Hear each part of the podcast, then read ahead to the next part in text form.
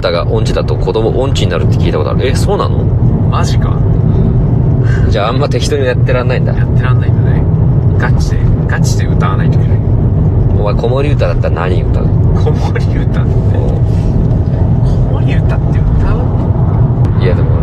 子供に関して何かしらのアプローチはいるよな、よあ、でー寝る。だから何歌おうかなあ俺あれかなじゃあうララララララララララ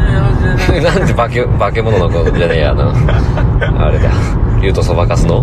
リュウトさん竜とそばかすの中村なんとかさんの。中中村佳穂さんの村母さんの。あれでいこうかな歌 よ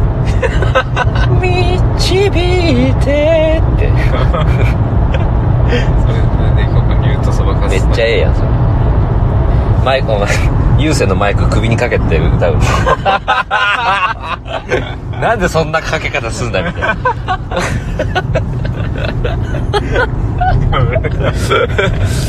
何があったら絡まっちゃってるよみたい なことなるもんねいや家で優先のマイクねえだろ子守歌歌うタイプ中村佳穂の有線マイクのと取り扱いは面白いもんななんか邪魔だと思ってん多分本人もその有線マイクの紐がほんで歌がどんどんその駆け下りにくにつれて体に巻きつけて処理していくってい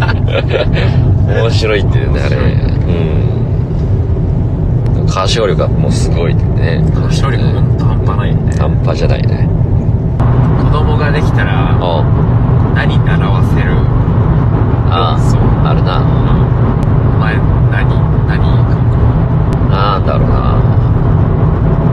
受け身とか ね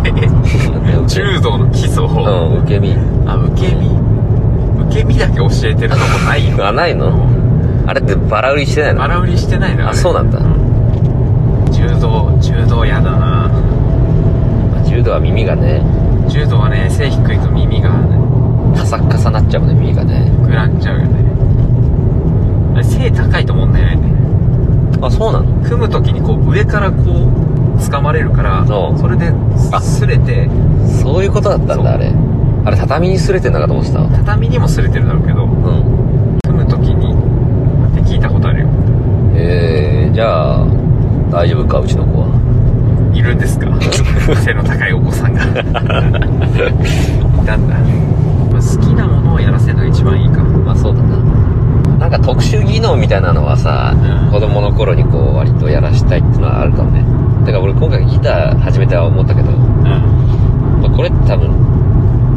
ちっちゃい頃からやったらもう一生もんだろうなあー確かにねななんか楽器は確かにとか楽楽器はやるけどいやこれ結構でもですね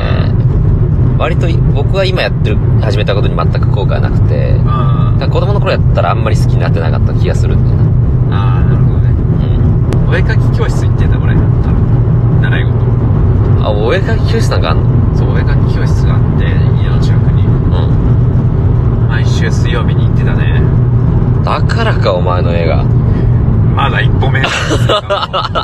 ですけお前の絵がねいや本当にあのこれだけは言わさせてください、はい第一歩目見せてくれてありがとううんありがとうね本当どね感謝すんのなすぐ上手くなりそうですねなんだいや、磨きたいね。イカモノの絵描きたいわ。もう描いてくれうん俺、もののけ描きたいな。あ俺描いてくれよ簡単だなまあ、簡単か。あれ、簡単ピッ、ピッ、ピーよ。んなわけなくないお前3本線でできてたっけそんなわけないでしょ。